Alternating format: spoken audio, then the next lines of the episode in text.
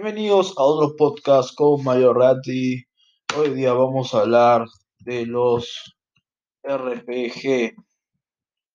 Los RPG son juegos de rol. Eso significa las siglas o el acrónimo RPG, juegos de rol.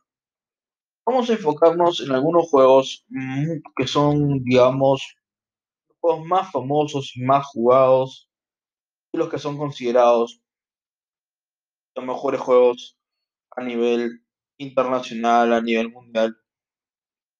Por ejemplo, vamos a hablar de la franquicia de Dark Souls y Demon Souls, que bueno, pertenece todo al ente de Bandai, Bandai Namco, que es el, creador, es el creador y productor de, de, Dark, de los juegos de Souls.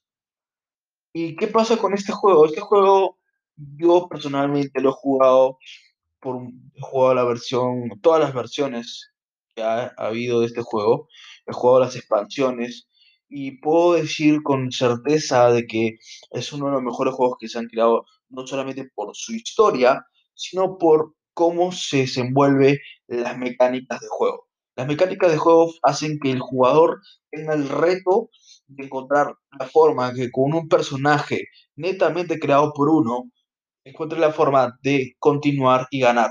Es tan así de difícil este juego que inclusive han tenido que crear un mob. Un mob es una forma de eh, un hack al juego, han tenido que hacerlo un hack al juego para aquellos que no tuvieron la suficiente habilidad de pasar este juego. Pueden creerlo, es difícil de creer, pero es muy cierto. Otro juego que hace que este que Dark Souls eh, lo ponen en el podio junto a este juego es The Witcher. The Witcher es otro juego de rol, es otro RPG.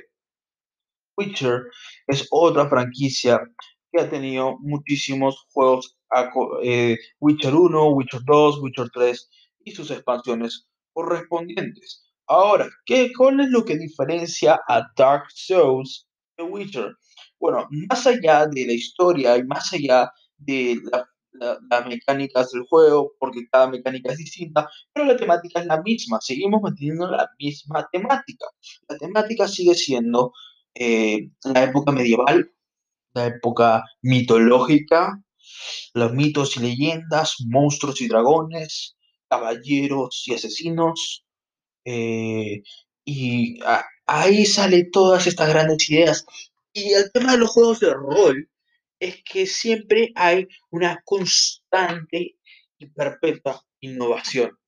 Algo que no siempre pasa en los juegos MOBA, como lo explicamos en el podcast anterior. Por eso es que yo dije que el RPG se presta más, los juegos de rol se prestan más a, a tener más acogida por el público, porque hacen un, tienen un vínculo entre el jugador y el juego. Y eso, eso es algo que no cualquier juego lo puede ser. Y el Dragon's Dogma, Dragon's Dogma es otro juego, que ya vamos tres juegos de la lista, que hace que el jugador no solamente se enamore de su, historia y su personaje, sino que se enamore de, la, de toda la temática, desde la música, desde los soundtracks, hasta eh, cómo, cómo uno puede tener esa fantasía, ¿no? Ese sci-fi, esa fantasía que tú mismo te creas. Es, es, muy interesante y hace que las personas realmente tengan ese, esa, ese disfrute de, eh, de cómo viven el juego, cómo experimentan el juego. No, o sea, y aparte que estos juegos, como son mundo libre, no tienen una historia lineal. Lo más interesante, que tienen muchas variantes en la historia. Y esas variantes implican netamente las decisiones de uno. Por lo tanto, hace que sea mucho más, eh, una, una interacción mucho más grande. Además, los juegos de uno eh, dependen netamente del jugador que está jugando. Porque en juegos MOBA, lo que pasa al ser equipo de 5 contra 5 depende de tu equipo. Y aquí, en este tipo de juegos, no dependes de nadie, depende de ti, de tu habilidad como jugador. Y eso es lo que lo hace aún más interesante. Y esos tipos de juegos, por lo general, usualmente, son, no, no suelen no tener eh, estas complicaciones de que el enfoque está más en lo que puedes obtener del juego que en el juego en sí. Estas complicaciones no suelen verse en este tipo de juegos. Y así hay varias y varias industrias, todas inspiradas no solamente en libros, juegos de mesa, en películas, sino también en los mismos juegos. También podemos hablar de otra franquicia muy, muy grande que es el Final Fantasy.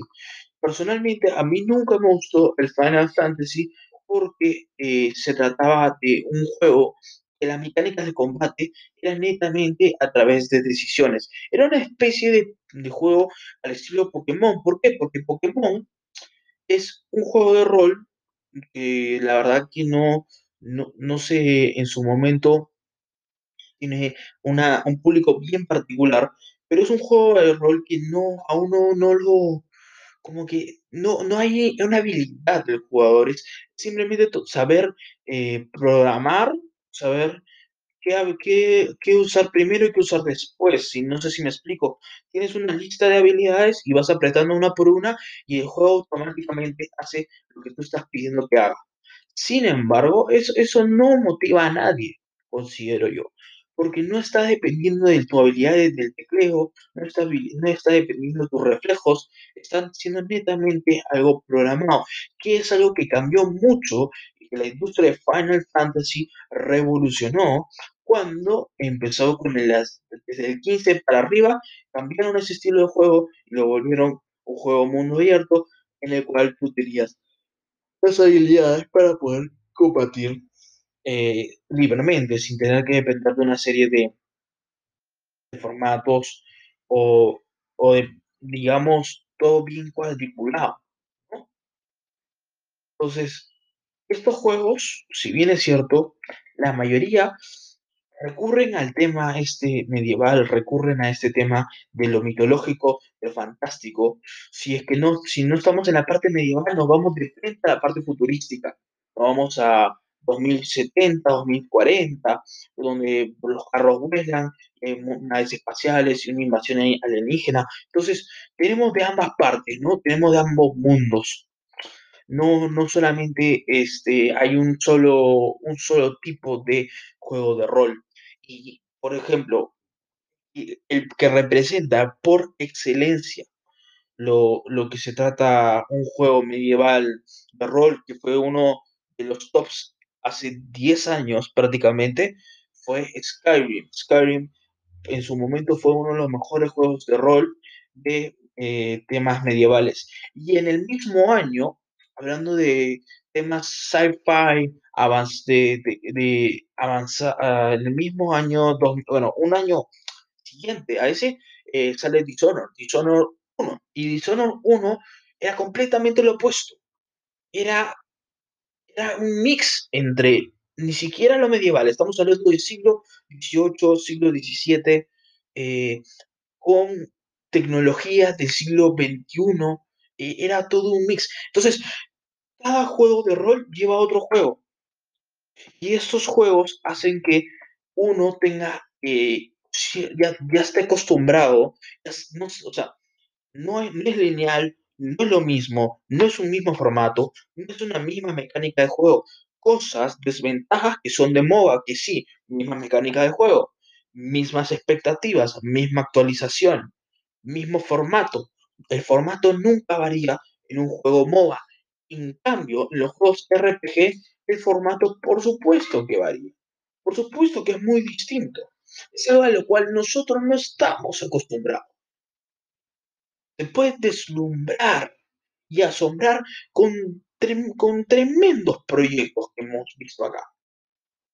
Entonces, más allá de lo que hablamos respecto a los RPGs, respecto a los juegos MOBA, yo creo que tenemos que darle hincapié y darle esa profundidad que necesita el tema de por qué nosotros jugamos videojuegos. ¿Por qué existe un público ¿Por qué hoy en día ya estamos en la era, en la era de los EA Sports? ¿Ah? ¿Se han preguntado eso? Yo también me lo pregunto. Yo digo, ¿cómo es posible que ahora existan los eSports? Que ahora las personas que antes, cuando tú eras un gamer, te consideraba una persona ociosa, poco productiva, que no tenía futuro. Hoy en día, un gamer gana muchísimo más que hasta un ingeniero de minas. Imagínense eso. ¿Pueden creerlo? Es, es algo impresionante. Cómo el avance de los videojuegos nos ha llevado donde estamos ahora. Y lo más, lo más, lo más chévere de todo esto, lo más bacán, lo que genera un disfrute, no solamente es una actividad que no posee riesgos, porque es una actividad que no posee riesgos, es una actividad que puedes hacer desde tu casa, y más ahora en tiempos de COVID, nos tenemos que guardar en casa, tenemos que cuidar. Es una forma muy sana de divertirte, de pasarla bien en tu casa jugando videojuegos. Y volviendo al tema de los eSports, que es en el próximo podcast donde le vamos a dar, y dale, y dale, y dale con los eSports, ahí le vamos a dar fuerte a ese tema, pero para finalizar con los juegos de rol. Entonces los juegos de rol son los que a nosotros nos, no solamente nos mantienen entretenidos durante la cuarentena, sino que nos, dan, inclusive se puede aprender historia, geografía, se puede aprender a través de los videojuegos. Los eSports están valorando a jugadores con alta capacidad de reflejo para diferentes tipos de cosas. Ahora, existe la polémica. ¿Cuál es esa polémica? La polémica está en juegos que tienen temáticas, y tienen cierto, eh, cuanto temas raciales, ideológicos, juegos de armas, inclusive que han sido muy criticados a lo largo de los años. Y eso es parte de los juegos cooperativos, principalmente los juegos cooperativos. Pero eso ya lo hablaremos en el último podcast. Vamos a darle un enfoque al eSports. Pero, paréntesis, ¿dónde aparece la polémica? En cualquier juego, de cualquier formato, pero principalmente en los cooperativos y principalmente en las temáticas raciales, ideológicas y cuando digo ideológicas, por ejemplo, estamos hablando de juegos de armas, los cuales las personas, los muchachos, los niños, están hoy en día aprendiendo que todo se soluciona disparándole al otro. Y un ejemplo claro que ha pasado eso, no hace mucho, pasó eso en Estados Unidos. Un hombre, un niño blanco matando a otro niño negro. Ahora, ¿de dónde salió este tema? ¿Estábamos hablando de los juegos de rol? Sí, estamos hablando de los juegos de rol. Pero son estos mismos juegos que a veces, a veces, si no son bien llevados, si no se respetan las edades para los cuales fueron creados, si no están los límites bien puestos, pueden ocasionar cosas lamentables, muy lamentables.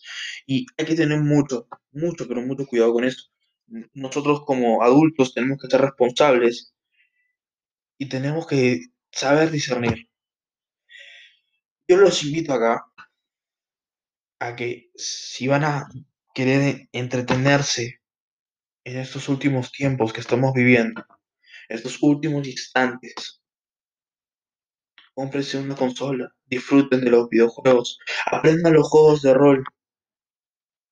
Va a alimentar no solamente su creatividad, pero sino su cultura general. Dependiendo del juego, obviamente. Pero son esas recomendaciones. En vez de estar tratando de hacer lo que no debes.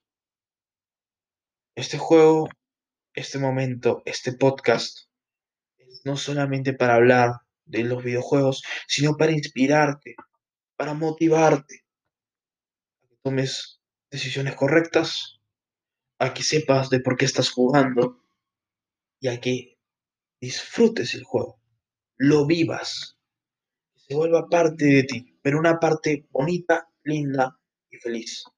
Muchas gracias, lo veo en el próximo podcast.